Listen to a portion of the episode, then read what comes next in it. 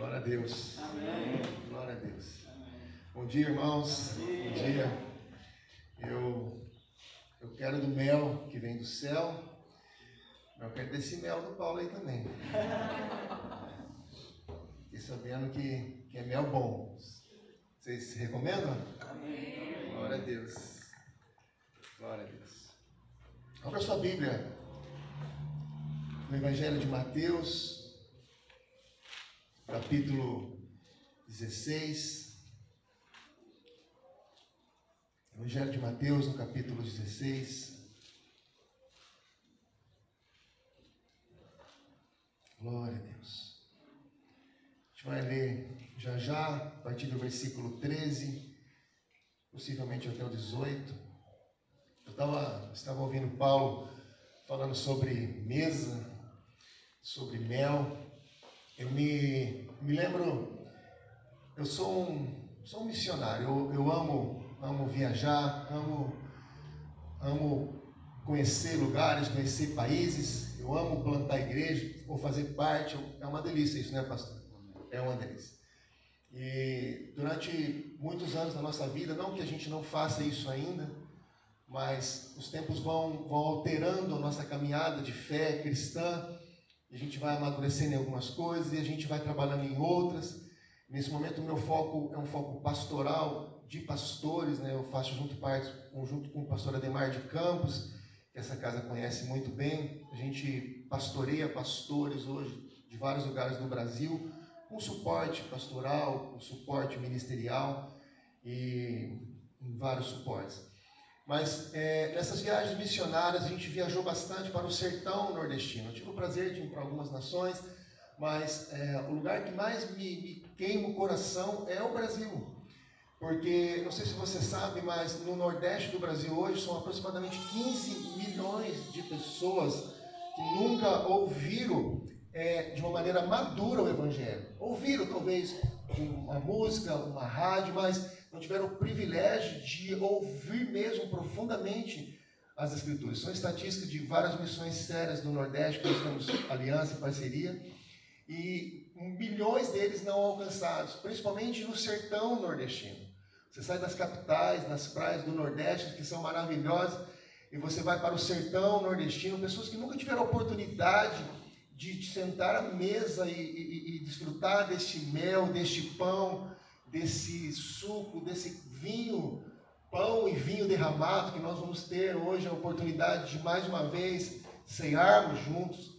E eu me lembro que numa dessas viagens, eu estava no, no, no sertão do, do, Pernambuco, bem lá no, no, alto sertão nordestino, depois da cidade de Caruaru, e tem um lugar lá que chama é, é Serra de São Bento, e na Serra de São Bento tem um lugar que chama Pedra de São Bento, que é em cima da serra, Deste lugar você consegue ver, é, segundo os irmãos, mais de sete cidades, de tão alto que é. O pessoal pula de paraquedas, de asa delta, às vezes, o pessoal da capital. Eu confesso que eu vi só quatro cidades, todas as vezes que eu fui tinha bastante nuvens, eu não consegui ver as sete que os irmãos falou, né? Tenho, preciso voltar mais vezes, né?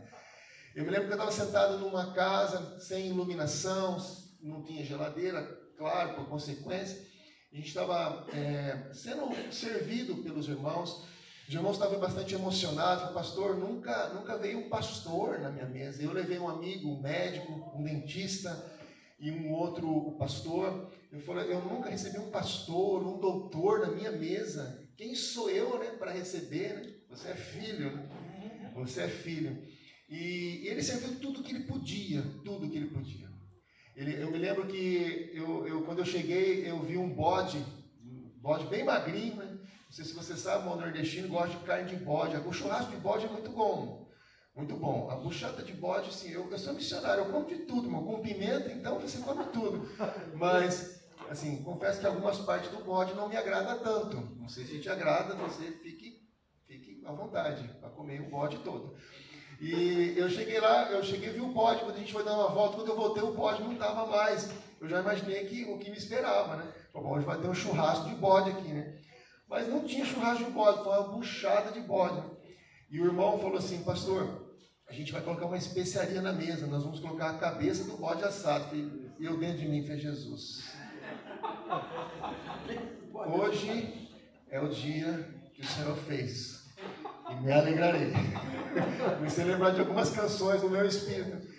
E, e eu me lembro que o, o, um dos doutores, muito chique, olhou para mim e falou assim: Obrigado por ter me trazido. Mas eu, eu, eu, sempre levei gente de Deus, que, que nunca riou o pé.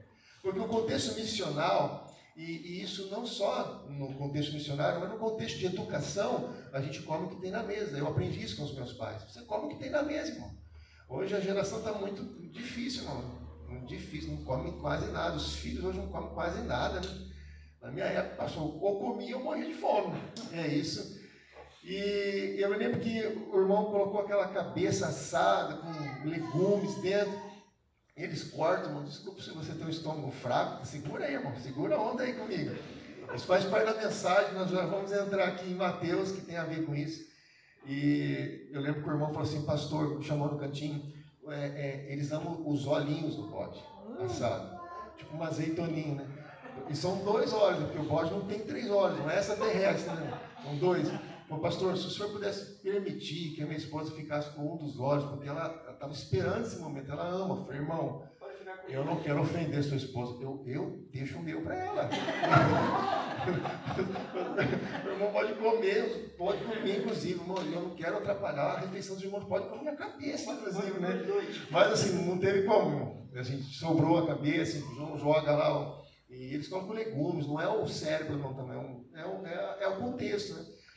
Mas o, o, eu estou contando tudo isso? Esse irmão me chamou para um canto, falou, pastor, deixa eu contar a minha história. Alguns anos atrás, é, eu morava, eu era adolescente, morava com a minha mãe, meu pai faleceu, e a minha mãe se engraçou com um homem, e ela trouxe esse homem para casa, e esse homem começou a me violentar sexualmente. Era um garoto, era um garotinho, pastor. E eu lembro que eu contei para minha mãe, minha mãe estava apaixonada por ele, minha mãe me colocou para fora de casa, achou que eu estava mentindo. Eu fui morar na rua. E por eu ter morar na rua, eu me, me enveredei no álcool. Eu fui um alcoólatra durante muitos anos. E eu não tinha o que comer, então eu, eu ia para as feiras, algumas poucas feiras que tinha na região, bastante inóspita, bastante difícil, bastante pobre. E as poucas feiras que tinha, me sobravam poucas coisas, migalhas, migalhas mesmo. E eu passei durante muito tempo minha adolescência comendo casca de banana. É o que me sobrava. As pessoas elas tinham assim a, a ousadia de comer a banana e jogar a casca. Você é isso que você merece. Então, pastor, isso foi corroendo minha identidade de filho. Foi corroendo, eu, eu não sabia mais quem eu era. Até um dia que eu sofri um acidente, porque eu estava muito alcoolizado e eu bati a cabeça. Quando eu, acordei, eu já estava algumas semanas no hospital, fiquei em coma. É, ele tem uma cicatriz bem grande. E eu falei, eu vou tirar minha vida. Eu não, não tenho mais propósito nessa terra. Eu lembro que eu fui despedir da minha vozinha, bem velhinha, e ela, pastor, ah, toda vez que eu chegava na casa daquela velhinha, a velhinha estava com a Bíblia aberta, orando e lendo as escrituras sagradas. Ela falava, filho, Deus tem um propósito na sua vida. Ela me chamava para morar com ela, mas eu já estava tão viciado na rua, eu não queria. Eu falei, vovó, eu vim despedir de você. Ela achou que eu ia viajar, que eu ia para outro lugar eu fui para uma bodega, uma, um bar, né, no sertão lá, tomando as últimas pinhas, eu ia tirar minha vida. E de repente, pastor, eu estava lá, já nos meus últimos momentos de vida, pensava eu, aí para um, um, uma variante antiga lá, branca, e entra um homem de branco que eu achava que era um anjo, que era um amigo meu, pastor Heraldo. pastor Heraldo entrou com uma calça branca, uma camisa branca, mas foi uma coincidência, né? O pastor Heraldo estava orando na casa dele, eu, eu já, já ouvi essa história dele também. Estava orando na casa dele e Deus falou com ele: Levanta, homem, vai, vai, vai em tal lugar. Aleluia. Tem um homem lá esperando você. E, e, o nordestino, irmão, não sei se você tem parente nordestino, ele é cabra macho sem senhor, né? Então, assim, não tem esse negócio de muito abraço, né? Hoje está mudando bastante, mas nordestino para chorar é difícil, né? Homem para chorar é meio difícil, né? A gente, apesar que na presença de Deus a gente vai embora, né, irmão? A gente escorre mesmo um, carro, um caminhão pipa, né? Na presença dele. E, e o pastor Heraldo foi como um GPS espiritual, quando ele chega naquela bodega, ele entra e o Espírito manda ele falar, homem, falando para o Damião, Damião é o nome desse irmão. É, eu vim aqui para dar uma notícia para você, eu vim por sua causa aqui. neste lugar. Deus me mandou aqui para te dar um abraço. Aquele irmão Damião já afastou, colocando a mão na peixeira. Falei, que vai dar abraço? Não pus nenhum aqui. Mas ele foi lá, abraçou. E ele, quando foi pastor, quando o pastor Heraldo me abraçou, não sei se o senhor acredita nisso, ele me contando, né? Eu já estava aos prantos. É, é, a, a, a, minha embriaguez, eu fui curado dela na hora. Vamos, tem coisa sobrenatural que acontece que você, você não imagina. Deus ele faz coisas grandiosas e continua fazendo. E ele quer fazer na sua vida também. E ele, ele ficou sóbrio na hora, o pastor Heraldo. A história, irmãos, que esse homem entregou a vida dele para Jesus. Este homem hoje é uma bênção, é um missionário, é um, um sanfoneiro lá no sertão nordestino. Eu não sou muito fã de sanfona, não, mas olha, tem umas sanfonas que eu gosto, hein? Pai do céu, quando chega naquele sertão nordestino, é só choro. É a sanfona, é o triângulo, é a zabumba. Vem Jesus liberta o coração do nordestino. Mano do céu, que coisa linda. Eu te convido, eu estou falando com o pastor Marcinho, eu quero levar alguns irmãos para conhecer uma das bases que nós temos aliança para o sertão nordestino. Quem sabe alguns de vocês também vão com a gente, será um privilégio enorme. Mas, mas por que eu contei essa história para você sobre identidade? sobre mudança de nome. Aquele homem, ele mudou a esfera do, do, conhecimento dele da terra, porque ele sabia que ele era amado, ele tinha um pai, ele tinha uma família. E, e Deus fez toda a história da Bíblia isso, ele continua fazendo e ele quer continuar tocando pessoas. E essa história aqui, irmãos, é uma história incrível. Que a, a gente vai extrair algumas coisas dela, mas uma, uma, uma delas que me chama mais atenção é a mudança de identidade de Simão, o filho do seu Jonas, né, o filho do Bar Jonas, Simãozinho. E, e, Jesus muda a identidade dele para Pedro. Tu és Pedro, tu não, tu não és mais o Simão, aquele, o filho do ciclano, aquele fulano. Você é o Pedro, você é o João, você é a Maria, você é o Heraldo, você é o Paulo, você é o André, você é meu filho. Vamos ler versículo 13 do capítulo 16. E chegando Jesus à região de Cesareia de Filipe, é, um, é, uma, é um, tipo uma cidade mesmo, perguntou aos seus discípulos, Jesus pergunta aos seus discípulos, quem dizem os homens ser o filho do homem?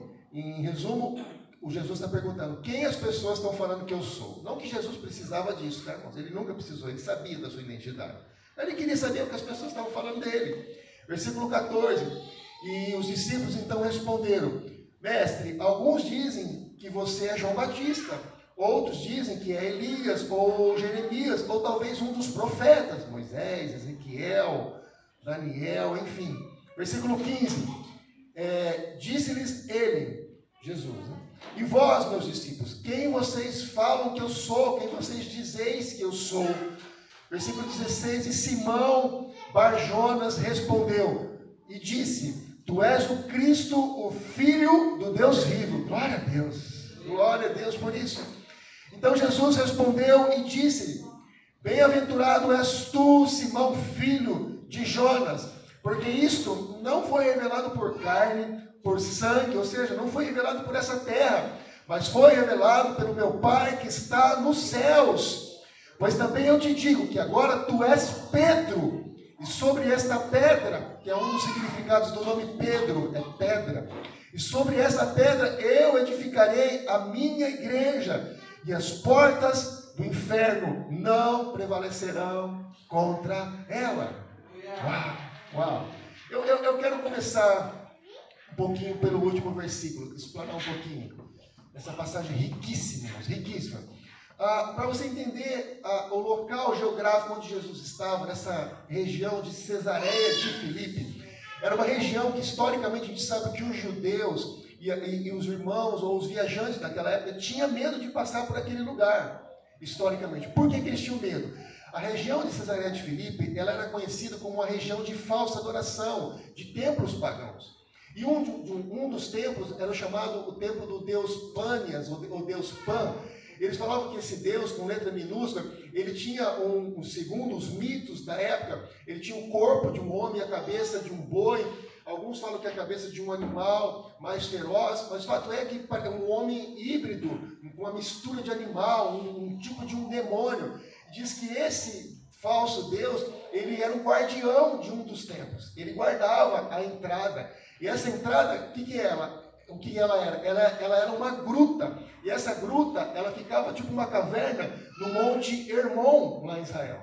Como uma caverna, uma gruta que você vê no Discovery ou, ou, ou, ou nas grandes matérias que você vê de, de, lugares que tem bastante erosão, onde tinha água e tal. E por ter água, eles faziam os tipos de sacrifício. Diz que eles matavam crianças, matavam homens e deixavam lá. E fato é, irmãos, que recentemente foi achado este lugar e, e foi encontrado muitas ossadas. Então é possível que toda essa história bíblica, que não está detalhada nas escrituras, mas em documentos históricos, é possível que realmente seja tudo isso mesmo. O pessoal tinha medo dessa falsa adoração, medo de, de ser morto, sacrificado. E este lugar era, era, era, ele era conhecido na época pela entrada e saída do mundo dos mortos, ou seja, muitos falavam que eram demônios que entravam e tal. E era chamado Porta do Inferno. E realmente, se você procura hoje na história e faz uma pesquisa no Google, você vai encontrar exatamente essa história. Esse lugar existe. E por ser a porta do inferno, o pessoal tinha muito medo. Então Jesus aqui, ele não só espiritualmente ele está falando, mas geograficamente. O que Jesus está falando para os seus discípulos é que eu estou com vocês aí, porque o meu reino vai morar em vocês. Meu, e ele está falando do Espírito, mas mais do que isso, eu estou com vocês por onde vocês pisarem. Então não tenham medo por onde vocês pisarem. A porta do inferno não pode prevalecer contra vocês, porque vocês estão em mim. Vocês estão caminhando comigo. É, é essa mensagem que Jesus está passando para os seus discípulos. E isso é bastante interessante, irmãos. E aí Jesus, na sua conversa com os discípulos, o que, que ele faz? Ele começa a fazer um censo, um ibope. Ele queria saber, irmãos, o que as pessoas estavam entendendo da mensagem dele e também o que seus discípulos. E isso, irmãos, traz para nós uma consciência de quem nós sabemos ou quem nós achamos que é o Cristo para nós eu, eu quero, quero trazer hoje à sua mente, ao seu coração, um pensamento de você sair deste culto hoje e passar a sua semana, começar a falar quem é Jesus para você. Quem é Jesus na sua vida? Quem é Jesus no seu casamento? Quem é Jesus com os seus filhos? Quem é Jesus no seu trabalho? Quem é Jesus nos dias ruins? Quem é Jesus quando a porta do inferno está querendo prevalecer contra você? Ou seja, as circunstâncias, periclitâncias de morte. Esse, esse lugar significava morte, sacrifício de morte. E muitas vezes no nosso dia a dia, nós estamos em sacrifício de morte, ou seja, esse mundo está todo o tempo tentando nos matarmos, tentando roubar a nossa fé, roubar a nossa essência, roubar o nosso relacionamento com Ele, irmãos. Então, vira e mexe, se não todos os dias, no seu devocional, nas suas orações, na sua leitura bíblica, você tem que se perguntar: quem é Jesus para mim? Jesus, então, no versículo 14, ele fala assim: quem eles estão falando que eu sou? De repente, alguém fala, mestre, um dos discípulos fala, o senhor é João Batista. Irmãos, por que, que os discípulos falaram, que as pessoas falavam que Jesus era João Batista? porque Jesus se manifestava parecido com João Batista. Em que sentido? Jesus tinha uma palavra de autoridade que João Batista tinha. Mas João Batista não era o Cristo, e Cristo não era João Batista. João Batista, ele tinha um propósito nessa terra. Jesus era o verbo que se fez carne, o homem, o, o Deus que vestiu roupa humana por mim e por você. Mas tinha similaridade, tinha, ele era parecido, porque eles sabíamos que João Batista, moço, pensa comigo. João Batista colocava pessoas no deserto, milhares de pessoas no deserto. João Batista, ele, ele tinha aquele, possivelmente aquele cabelão, aquelas roupas estranhas, aquele profeta, aquela, aquela boca de ousadia que falava, que confrontava o rei. Mas até o rei tinha medo de João Batista. Na sua boca saía a palavra de poder e autoridade. As pessoas, os milhares delas, eram tocadas, batizadas. Ou seja, quando as pessoas olhavam para Jesus, nessa palavra de autoridade que Jesus tinha, achavam que Jesus era João Batista. Eu, eu, eu gosto da história de João Batista. João Batista, antes de nascer, seu pai e sua mãe não podiam ter filhos, aí o sacerdote Zacarias e Isabel, um dia o anjo Gabriel visita eles e fala: vocês vão ter um filho. E aí as escrituras dizem que Zacarias ele não acredita, ele duvida. E por ele duvidar, e o anjo Gabriel tinha falado que o nome do menino ia ser João, ele sabia o que ia ser João. E eles duvidam, e por eles duvidar, as escrituras falam que ele fica mudo. até o menino nascer. É interessante que quando o menino, a Isabel está grávida, né? um dia Isabel, que era prima de Maria, mãe de Jesus, ela vai visitar, ela era mais velha, mas ela vai visitar a sua prima. As escrituras falam que, que, que, que o ventre de Isabel mexe quando aquela mulher grávida chega perto de Maria, que estava grávida de Jesus. Porque João Batista não somente tinha palavra de autoridade, ele sabia quem era o Cristo. Que até no ventre, quando ele chegou perto do Cristo, ele tremeu, ele mexeu. E quando a gente sabe a nossa identidade, sabemos quem é o Cristo, diante dele nós nos movemos, diante dele nós nos mexemos, diante dele nós fazemos alguma coisa, nós expressamos gratidão, nós expressamos adoração, nós expressamos a, a essência do Cristo. E quando João Batista está quase, Isabel está quase para ter o seu bebê, João, as pessoas perguntam: como vai chamar o nome do menino? Vai chamar Zacarias? Aí ela fala assim: não, vai chamar João. O anjo falou que é João. E aí então eles vão falar com o pai, porque era cultura, e ele não falava. E aí Lucas fala que quando eles chegaram para falar se o menino ia chamar é, é, Zacarias, ele falou que era João, mas ele não falava, então não tinha como saber. Mas ele também diz que ele escreveu o nome do menino. Então isso dá a entender em Lucas que além dele não falar, ele também não estava ouvindo. Dá a entender, é possível. E ele escreve o nome do menino João, e as escrituras falam que quando ele escreve o nome do menino, se cumpre a palavra profética, se cumpre aquilo que o Senhor tinha dito, e a boca dele volta a expressar. Aleluia. Sabe o que diz isso, irmãos? Quando nós sabemos que é o que é o Cristo e, e, e, sabemos que Cristo pode fazer algo em nossas vidas, mas nós duvidamos, a gente entra num tempo de silêncio, como Zacarias, que não falava. Às vezes parece que as coisas não estão acontecendo. Nós estamos num tempo de silêncio. E tempo de silêncio e, em muitas culturas falam que é tempo de maturidade, de nós aprendermos sobre o Cristo. E quando nasce essa criança, ou seja, quando chega o tempo de acontecer aquilo que ele falou a nosso respeito, a gente começa a falar, a gente começa a ouvir, a gente começa a andar conforme ele quer. Esse é João Batista.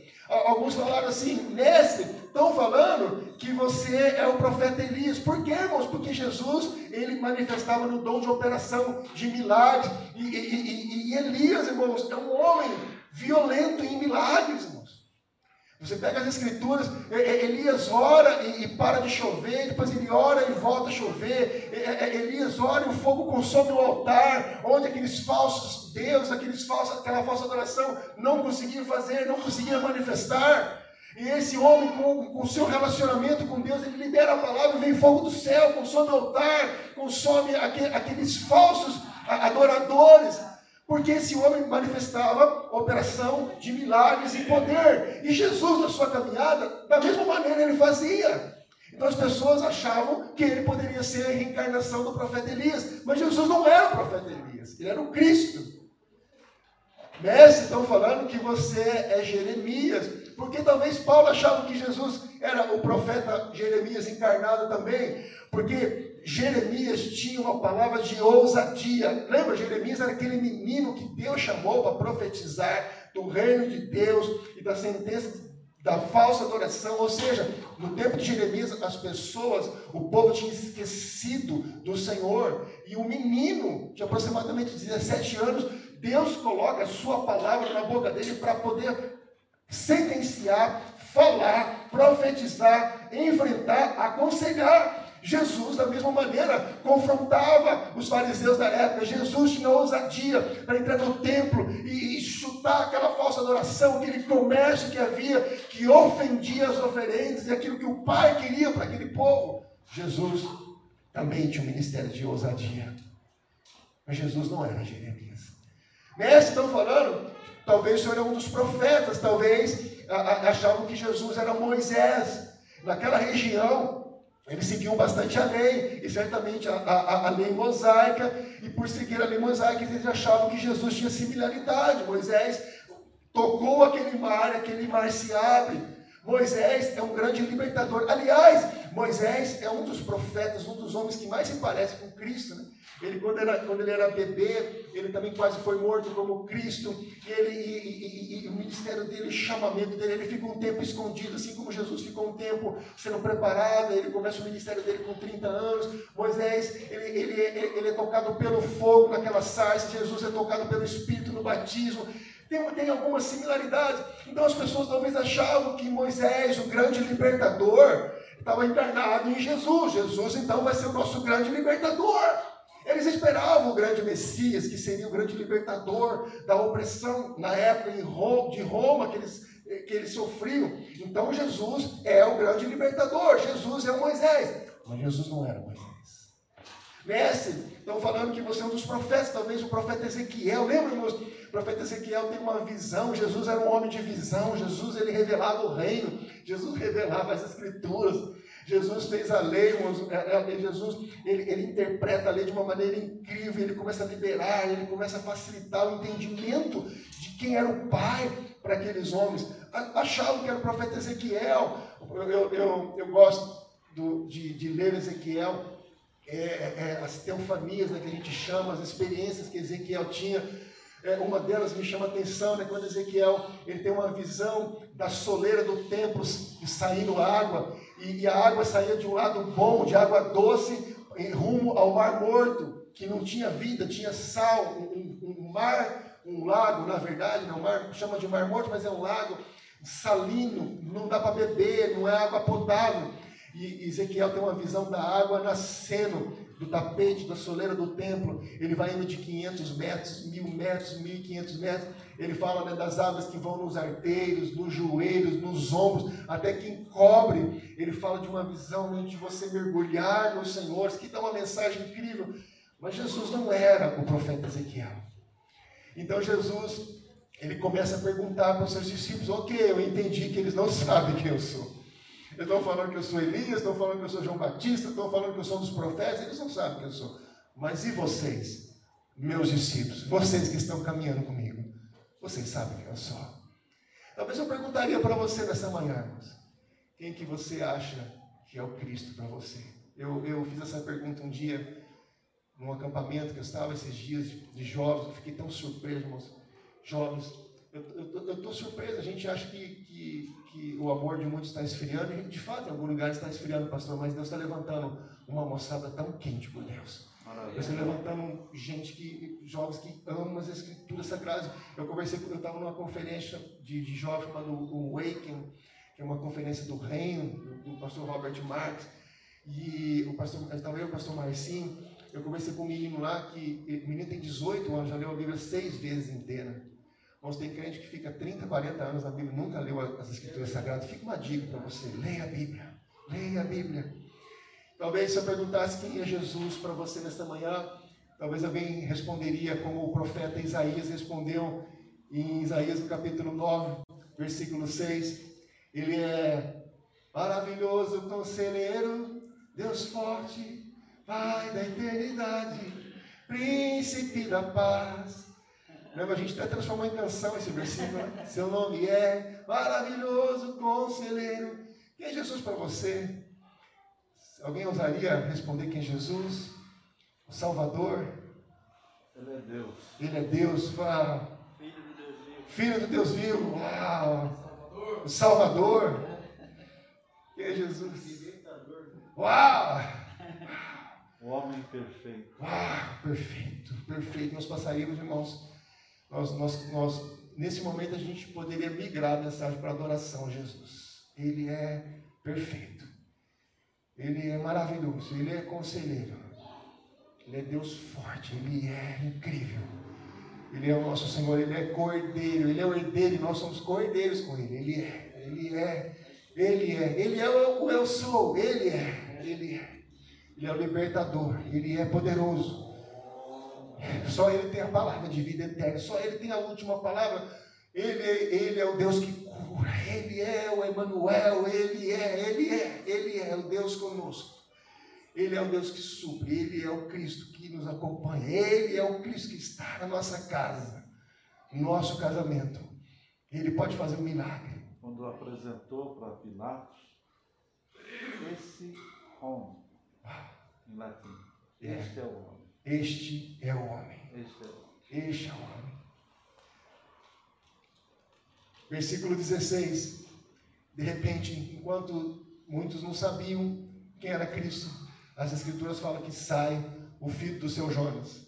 ele sai correndo, possivelmente no meio da multidão. Eu, eu consigo parafrasear o texto, imaginando como se fosse eu. Eu saio correndo, porque, irmãos, Jesus fala para ele: Olha, Pedro, o que, você, o, o que ele fala para Jesus aqui? Não, isso não é homem, isso não é conhecimento humano. Vocês ainda não têm o reino revelado, que Jesus estava falando para ele. Vocês ainda não têm o reino revelado, vocês não têm, eles não tinham a Bíblia ainda, eles não tinham a revelação das Escrituras ainda, como nós temos. Eles tinham alguns rolos eles tinham alguns fragmentos do que nós chamamos de Bíblia Sagrada, e realmente de fato é. Então, o que você está me falando não, não é homem, não é sangue, não é corpo, não é conhecimento. É o meu Pai que revela. É o meu Pai que, que tocou. Então, Pedro estava cheio da glória, cheio do poder, cheio da revelação. Então, um homem, quando está cheio da revelação, ele sai correndo no meio da multidão, ele faz uma loucura. Tu és o Cristo, o Filho do Deus vivo, irmãos. Uau, uau. Eu, eu, eu não consigo mensurar, pastor, o ambiente que rolou naquele lugar. Eu não consigo eh, eh, imaginar a alegria de Jesus, eu não consigo imaginar o ambiente profético, o ambiente poderoso que estava naquele lugar. Eu, eu costumo dizer que esse ambiente estava tão profético, uma revelação de Deus tão grande, que se, se passasse paralítico, ele ia levantar, se passasse mudo, ele ia começar a gritar glória, porque era um ambiente que Jesus está, porque onde Jesus está acontece milagre, onde Jesus está tem palavra de autoridade, como de João Batista, tem palavra de ousadia, como de Jeremias, tem palavra de poder, de operação de milagres, como Elias, tem palavra de libertador, como de Moisés, tem palavras de, de visão, como de Ezequiel, tem palavra, onde Jesus está, acontece tudo isso, irmãos. Amém. Aí Jesus olha para ele e fala assim, versículo 17, responde Jesus. Tem uma versão que fala que Jesus fala com ele. Sabe por quê, irmãos? Quando nós sabemos quem é o Cristo, Jesus fala com você. Eu gosto dessa versão, chama Reina Valera, ela é uma versão espanhola, em espanhol, das Escrituras. Jesus então fala com Pedro, porque Pedro fala com ele. Toda vez que você fala com Cristo, o Cristo fala com você. Muitas vezes nós pedimos para que Cristo fale conosco, mas a gente não fala com Ele. A gente não ouve, a gente não reserva tempo para Ele. Aí Jesus fala assim: bem-aventurados, irmãos, bem-aventurados. Lembra o sermão do monte? Fala das bem-aventuranças. Essa palavra que Jesus usa aqui, bem-aventurado, é palavra de mensagem, irmãos. É palavra de resposta, é palavra de revelação. Tu és bem-aventurado, Bacariós, és tu, Simão, filho do seu Jonas. Estava falando da sua família. Porque isso não é revelado por carne e sangue, mas pelo meu Pai que está no céu. Olha o versículo 18. Então eu digo que você é pedra. Você não é mais o Simão. Você é Pedro. Significa pedra. Significa rocha também. E aí ele fala assim: por você ser pedra agora, você vai edificar a minha igreja sobre esta pedra que sou eu. Irmãos, nós temos duas coisas incríveis aqui. Primeiro, Jesus muda a identidade de Pedro. Jesus ele pega o, o filho do seu Jonas e transforma em Pedro. Jesus é especialista em fazer isso. Como ele fez com aquele homem Damião, ele mudou a identidade de um menino abandonado, alcoólatra, violentado, para um homem de Deus, missionário, um homem que está andando por todo aquele sertão com o seu instrumento e levando Jesus por toda aquela região que ele passa. Não importa a circunstância que que te trouxeram até hoje, eu não digo só nesse culto, mas na sua vida, Jesus pode mudar a sua identidade. Jesus pode transformar, Jesus pode fazer algo na sua casa, ele pode mudar, ele faz, ele gira, ele, ele é expert em pegar coisas terríveis e mudar, e transformar. Jesus é expert em pegar identidade. Irmãos, é, é, se você conversa com um carcereiro, pessoas que trabalham na área do, do, do, do de prisão por todo o Brasil, se você fala, eu, eu, tenho, eu, eu falo com promotores às vezes, nessas viagens que a gente faz missionários, você encontra juízes cristãos. Nas prisões, irmãos, o que mais tem hoje são homens e mulheres sem identidade do Pai. Homens que não sabem quem eles são, homens com identidade da família. E tudo que Jesus está fazendo aqui, ele está mudando a identidade, falando da família dele e mudando a identidade dele. Jesus pode mudar a identidade, não importa o que você passou em toda a sua vida. Primeira coisa que Jesus faz, muda a identidade. Segunda coisa que Jesus faz, ele refuta. É, é, principalmente, na igreja romana hoje no Brasil, ela fala que Pedro é o primeiro papa.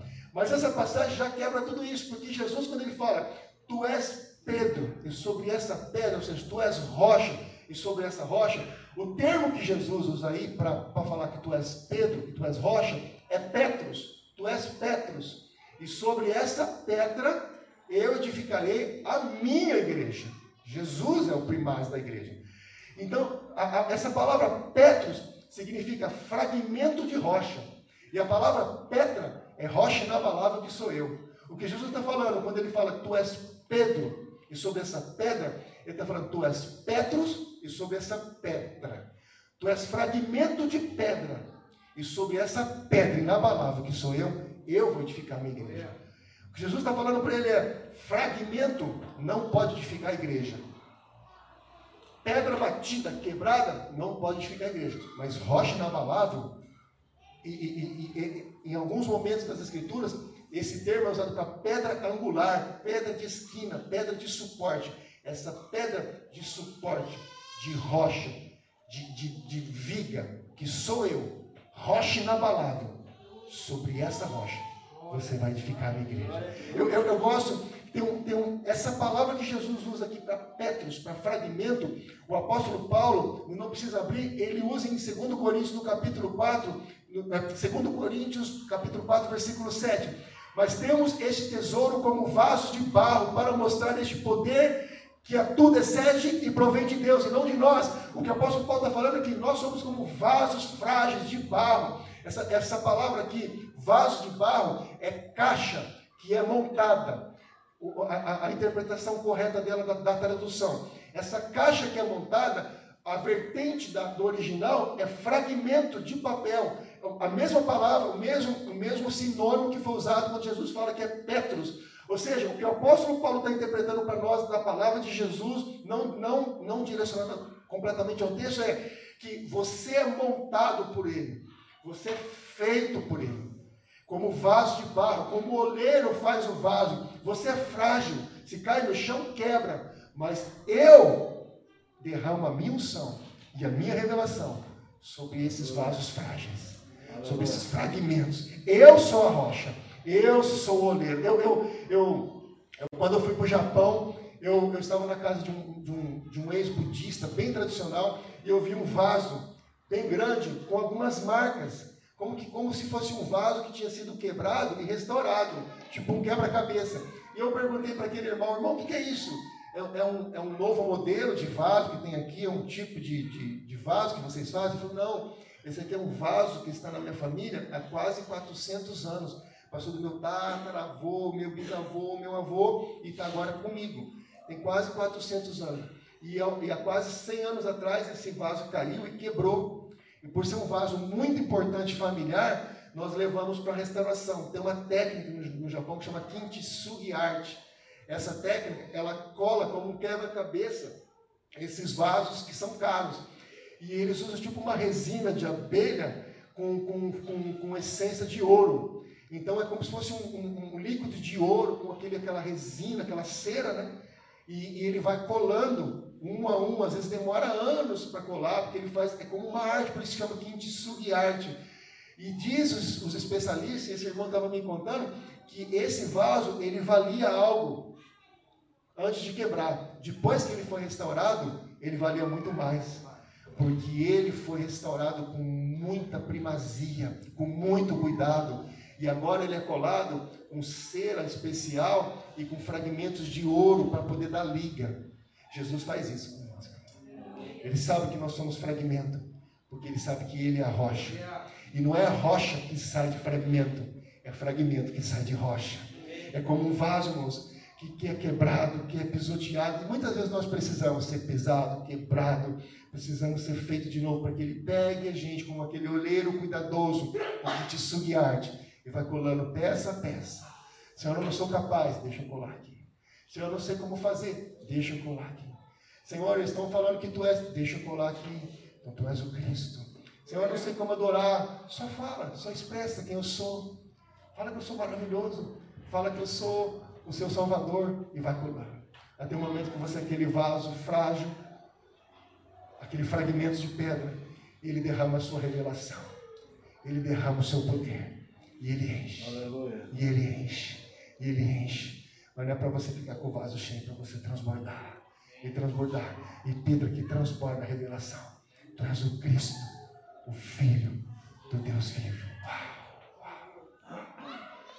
Jesus quer liberar revelação sobre você nesta manhã.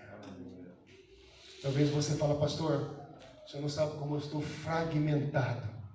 Você não sabe o que eu estou passando. Mas Ele que é a rocha inabalável. Ele sabe quem é você.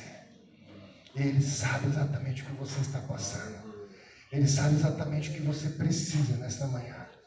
Ele sabe exatamente o que, como você precisa ser tocado.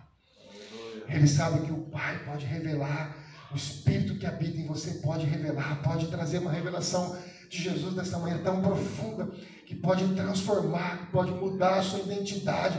Talvez você não sabe para que caminho você precisa trilhar nesses dias. Talvez você não sabe exatamente a sua identidade familiar. Talvez você não sabe a sua identidade como ministro, a sua identidade como empresário, a sua identidade nessa terra. Mas ele, ele, ele, pela revelação do Cristo, pelo Espírito que habita em você, ele pode tocar você nessa manhã ao ponto de explodir algo no seu peito. Tu o Cristo. Eu reconheço você, ó Jesus. Tu és o meu Senhor. Tu és maravilhoso. Tu és o Jesus, meu Salvador. Eu quero me sentar nessa mesa com você, com o Senhor nesta manhã e falar: Senhor, toma o teu lugar. Tu és a rocha inabalável. Tu és, tu és a revelação perfeita. Tu és o Verbo que se fez carne. Glória, glória ao teu nome. Jesus ama fazer isso. Jesus ama revelar a sua essência. Ah, Jesus ama revelar a nossa identidade. Jesus ama te chamar pelo nome. Jesus ama pegar você na situação que você está passando. Ou seja, eu, eu, eu tenho aconselhado bastante homens nesses tempos. E quantos homens com problema de identidade? Quantos homens com problema de, de vícios, pastor? Quantos homens? Não sabendo que eles são, perdendo a essência do Cristo. Mas eu, eu, eu, nesses últimos tempos, homens têm chorado à minha mesa. Falando, pastor, eu fui abusado pelo meu pai. Homens de 50 anos. Pastor, eu não contei isso para ninguém. Eu, eu quero confessar isso para o Senhor aqui. Eu quero tirar isso de mim. Sabe por quê, irmãos? É o Cristo fazendo algo, é o Espírito quebrantando, fazendo algo. Pastor, eu fui abusado por autoridade, pastor, eu, eu fui abusado por, por sociedade, um irmão que foi roubado pela sociedade. Ele nunca contou isso para sua esposa, e a sua esposa achou que ele perdeu tudo, ele ficou com uma má fama da sua esposa como um má gestor, um mau gestor, um mau organizador, para ele não contar que ele tinha sido roubado, abusado na sociedade. Mas eu, eu, eu não sei a sua história, irmãos, mas certamente tem alguma marca aí dentro que Jesus quer, que Deus quer revelar a identidade do Cristo para você nessa manhã e trazer à tona, não para expor você, mas para curar você nesta manhã. Porque Ele sabe que nós somos fragmentos de rocha, porque a rocha inabalável é Ele, irmãos, não se constrói casa sobre areia, é o fragmento, pedregulhinho que está solto. Você constrói, irmãos, casa sobre rocha, sobre estruturas que estão bem feitas, que estão bem firmes. Jesus quer construir algo na sua vida, Jesus quer curar você, quer fazer algo em você a partir da revelação do fragmento e deixar que Ele seja rocha sobre a sua vida. Não importa a sua idade, não importa a sua história, não importa a sua experiência, não importa as suas feridas, Ele quer transformar as suas feridas dessa manhã em cicatriz. Ele quer convidar você para a mesa dele. Quando Jesus ressuscita, e nós já vamos cear aqui nesta manhã, quando Jesus ressuscita, ele encontra aqueles viajantes, aqueles discípulos na beira do caminho, voltando frustrado para Emaús. Ele sai de Jerusalém para Emaús, estava de frustração. A Bíblia diz que no caminho o coração deles queimava, mas eles ainda não tinham visto a revelação do Cristo, porque eles não reconheceram Cristo. Talvez nós estamos no caminho, irmãos, frustrados, voltando para trás daquilo que um dia a gente achou que a gente seria. Ou talvez aquilo que um dia falaram a nosso respeito, dos sonhos proféticos, dos sonhos ministeriais, dos sonhos como empresário, dos sonhos do casamento. Você achou que seu casamento ia ser perfeito, que ser pai é perfeito, que ser homem nessa terra é perfeito. Você está voltando para um caminho de volta, frustrado, e saindo do seu propósito, que é Jerusalém. Jesus falou que o poder dele ia ser derramado em Jerusalém. Isso significa o lugar de destino. Jesus queria mudar a identidade dos seus discípulos para levar eles para o lugar de destino. Jesus quer mudar a identidade em nós para nos levar para o lugar de destino, irmãos. Mas o coração dele só queimava. Talvez o seu coração só tenha queimado. Pastor, mas já é precioso meu coração queimar. Talvez o seu coração queima na adoração.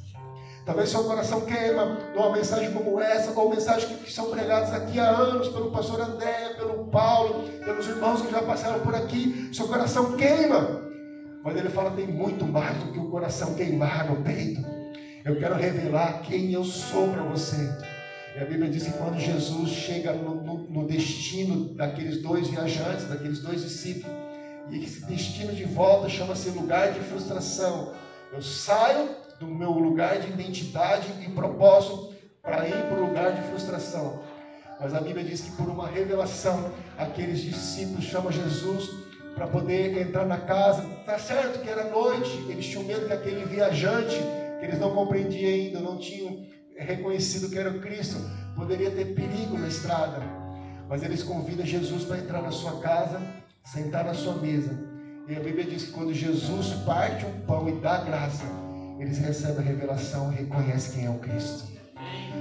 No contexto judeu, quando eles pegam um pão para partir, eles não partem como nós partimos um pão francês ou cortamos com a faca.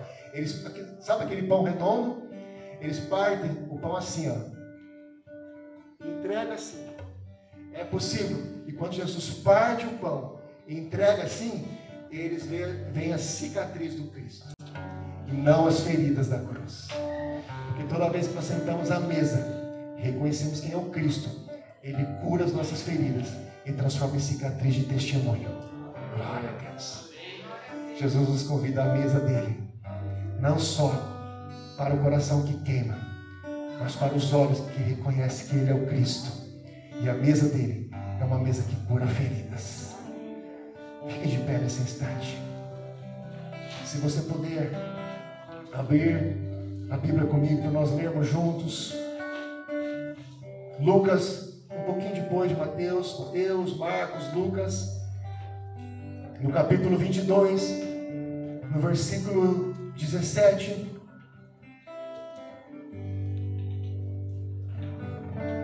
Antes de nós lermos, vamos adorar um pouquinho mais.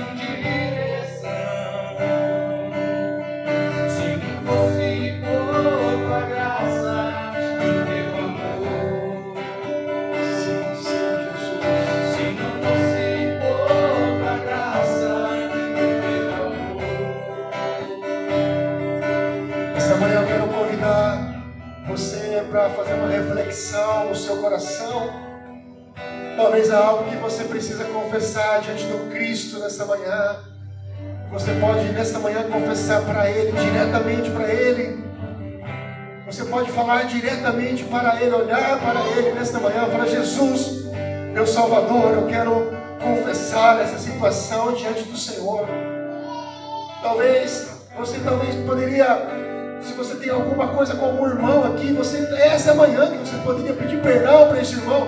Mas pastor, foi ele que me ofendeu, mas é a oportunidade que você tem de ser maduro. E você, fala, irmão, se você se ofendeu por minha culpa, minha causa, me perdoa, irmãos.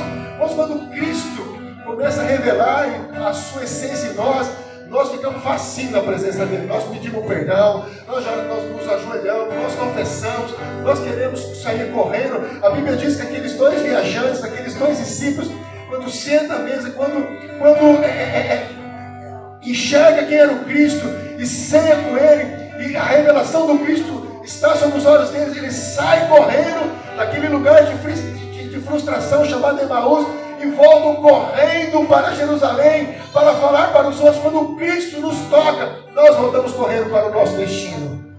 Jesus quer nos tocar nessa manhã. Nós temos, enquanto Paulo aqui vai continuar adorando, você começa a falar para ele: Jesus, me perdoa. Jesus, eu tenho sido falho em ler as Escrituras. Eu quero, eu quero amar a tua Escritura. Tu és o pão da vida. Jesus, eu quero te reconhecer, eu quero viver uma vida de devoção e oração. Espírito Santo, queima uma paixão por oração, queima nesta manhã uma paixão pela leitura, pelo pão da vida, pela leitura sagrada. Ah, Jesus, o Senhor pode fazer isso nessa manhã. Ah, sim, sim, fala com Ele. Sim, sim, sim.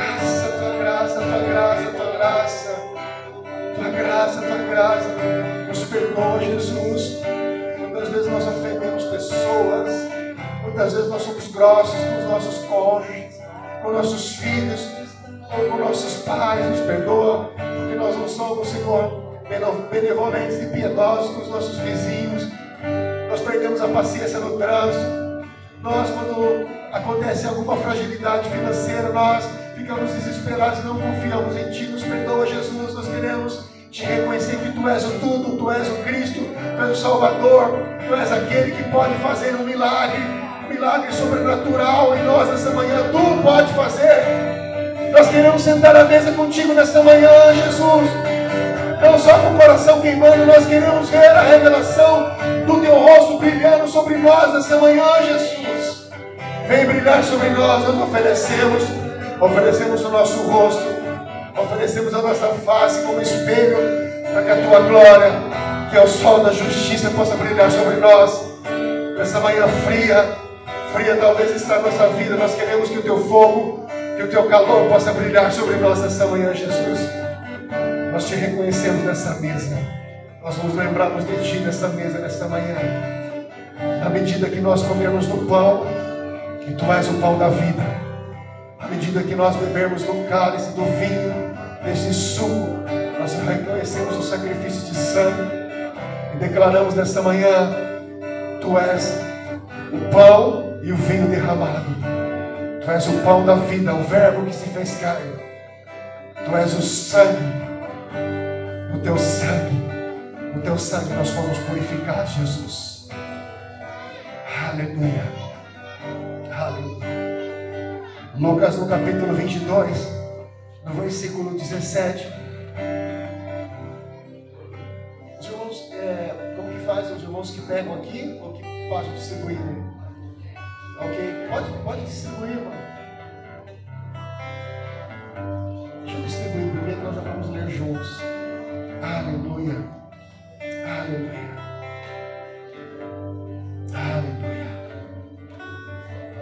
Pegando pão, vai pegando suco, vai declarando no teu espírito: Tu és o pão da vida, Tu és, Tu és o Verbo que se fez carne. Aleluia. Aleluia. Pega o suco. Este simboliza o teu sangue, Jesus. Aleluia. Versículo 17 diz: Então Jesus pegou o cálice, como você e eu nessa manhã, e deu graças a Deus, ao seu pai, e disse: Peguem isso e repartam entre vocês, como as irmãs estão fazendo aqui nessa manhã. Uau! Pois eu afirmo a vocês, tem uma versão que fala, eu declaro a vocês que nunca mais beberei deste vinho, até que chegue o reino de Deus, do meu Pai. Depois Jesus então pega o pão e também deu graças a Deus. Uau! Em seguida partiu o pão. Tem uma versão que, que uma versão King James antigo que fala que quando ele, esse versículo de Lucas que ele partiu o pão, fala que ele parte o pão da revelação. Porque toda vez que nós reconhecemos ele, a revelação do Cristo nos toca. Uau, uau, uau, uau. Quando ele parte o pão e dá graças a Deus e diz: Isso aqui é meu corpo, que é entre, que é entregue a favor de vocês. Façam isso toda vez, como nós nessa manhã, em memória de mim. Obrigado. Esse aqui é o meu cálice. O cálice é a nova aliança feita pelo meu Pai com o seu povo. Uau, uau, uau. Cristo foi o servo mais obediente, Deus encarnado. Eu amo esse versículo. Essa aliança que meu Pai faz com o seu povo. Uau, isso é muito, muito precioso. Isso que nós estamos fazendo aqui, irmãos, faz parte da aliança que Deus fez com nós. Nós somos livres nele, somos salvos em Jesus. Uau, irmãos, uau, uau, uau. É garantida pelo meu sangue que foi derramado em favor de cada um de vocês. Uau, uau. Senhor, esse aqui é seu corpo. Simbolicamente, é seu corpo. Isso aqui também, esse cálice, esse suco representa o teu sangue, Jesus. Nós nessa, nessa manhã reconhecemos esse simbolismo. Nessa manhã nós sentamos à sua mesa e comeremos do teu corpo, beberemos do teu sangue. Ou seja, nós fazemos parte contigo. Mais uma vez nos lembramos de ti, Senhor mais uma vez nós te ouvimos, mais uma vez nós te obedecemos. Quando o Senhor nos pede para fazer toda vez que você sentar na mesa, faça em minha memória. Nós fazemos em tua memória, porque nós nos lembramos da cruz. Nós nos lembramos do teu sacrifício. Nós nos lembramos de quem tu és. Quem tu és. Porque nós sabemos quem nós somos em ti. Nós sabemos que esse pacto da aliança nos transformou de escravo para filhos. Nessa manhã nós somos teus filhos. Coma do pão, em seguida beba do vinho, beba do cálice.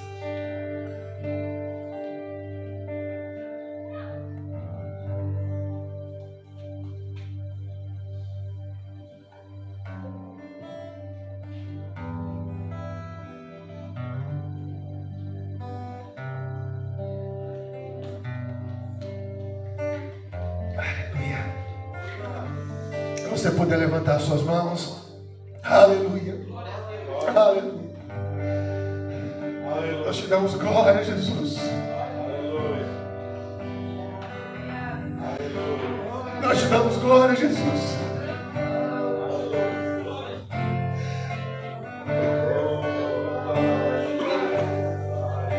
Nós te damos glória, irmãos, de glória, de glória, de glória ao nome dele. Nós te damos glória, Jesus. Jesus, Jesus, Jesus. Aleluia.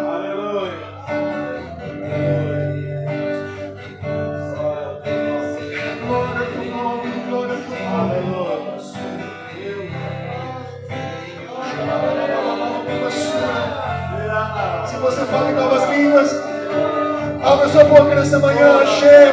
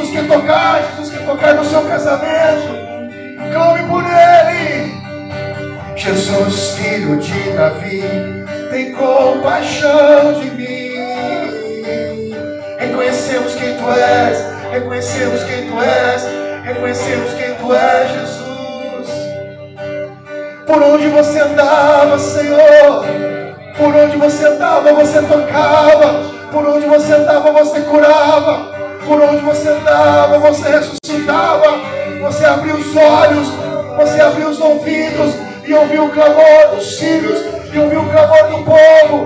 Nessa manhã nós te clamamos compaixão de nós, cante. Jesus, filho de Davi, tem compaixão de mim. Cante para ele.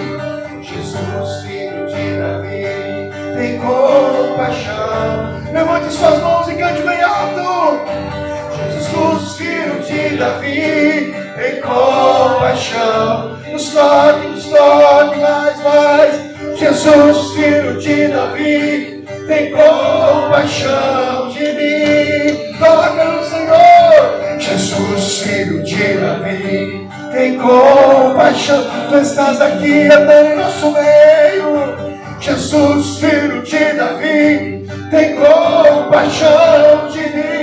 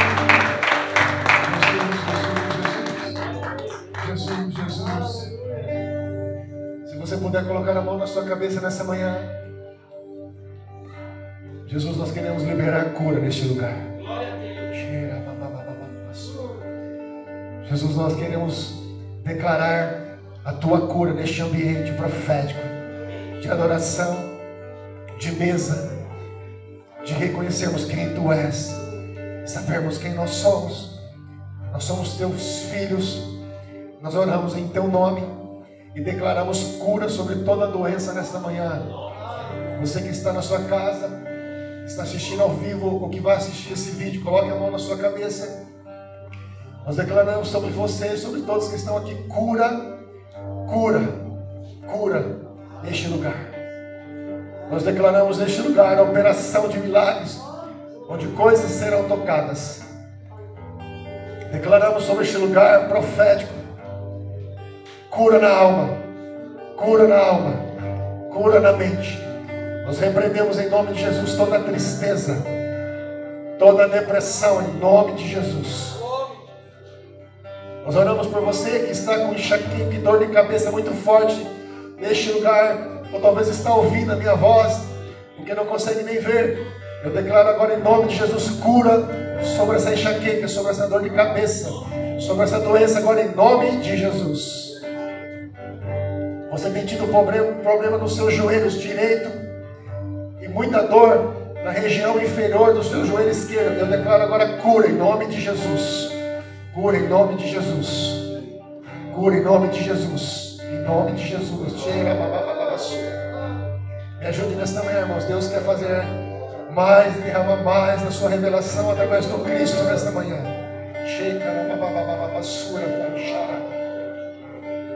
Deus me fala de um, de um homem que está numa tristeza muito profunda. Você tem pensado em suicídio nestes dias. Eu não sei se você está aqui nesse ambiente, se você está assistindo, se você vai assistir declaro vida sobre você agora, em nome de Jesus. Eu repreendo esse espírito de morte agora, em nome de Jesus. E nós, como igreja de Jesus, declaramos vida sobre você. Este lugar tem vida e ele libera vida sobre você agora, em nome de Jesus. Em nome de Jesus.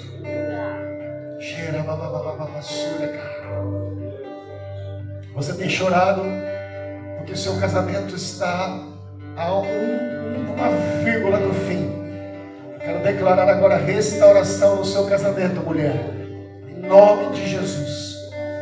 O Senhor me fala que o seu nome é Isabel. Isabel, eu declaro vida no seu casamento agora, em nome de Jesus. Isabel, eu declaro que o seu marido vai se chegar a ele. Você tem orado por ele, mas você tem duvidado. Não duvide, não duvide. Jesus vai salvar o seu marido, o seu casamento vai ser restaurado nome de Jesus, eu declaro sobre você agora salvação e restauração na sua casa. Você tem chorado também pelo seu filho, seu filho chama Mateus. Você colocou profeticamente o nome dele. Eu declaro vida sobre o seu filho, salvação sobre a sua casa. Você ainda vai testemunhar e o nome do Senhor será glorificado. Nos procure, procure essa casa, procure as redes sociais dessa casa se você está assistindo.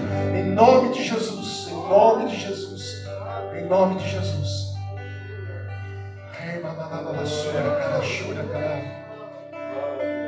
O Senhor me fala forte no espírito aqui de tristeza neste ambiente, irmãos. Você, você está desanimado na sua chama ministerial. Deus me fala de chama ministerial.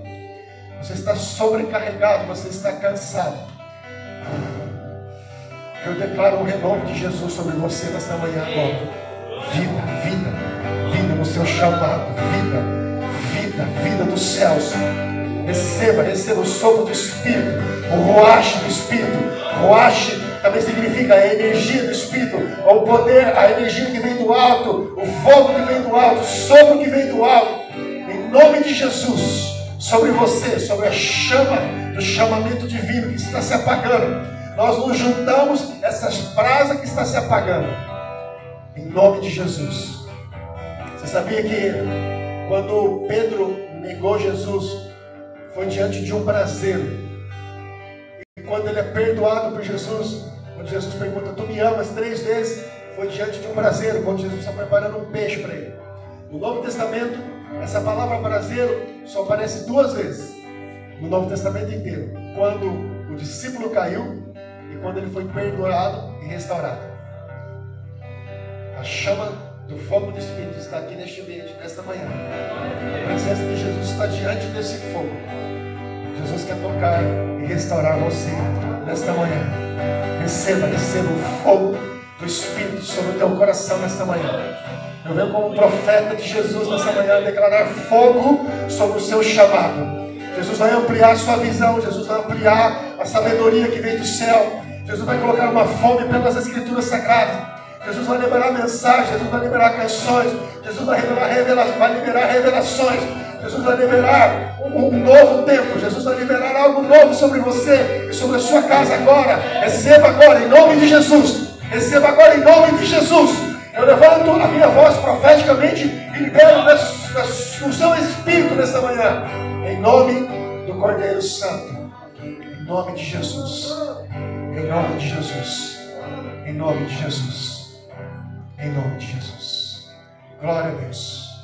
Glória a Deus. Glória a Deus. Deus te abençoe. Eu dando um abraço, querido, da minha esposa. Na próxima, ela vai estar comigo. Hoje ela não pôde minha filha. Nós amamos essa casa. A gente pegou um carinho muito grande pelo pastor André, sua família, o Tiago, a Raquel que estão lá conosco em Mogi, o Paulo, os irmãos que cada vez que a gente vem, a gente vai conhecendo e sabendo mais o nome de vocês. Tenha nosso carinho, as nossas orações. Essa semana, especificamente na quarta-feira que se passou, eu gastei uma boa parte da minha manhã orando por essa casa de fé aqui. Jesus não desistiu de vocês. Sabe disso. Não desistiu de vocês. Não desista. Não desista. Glória a Deus. Glória a Deus. Amém. Glória a Deus.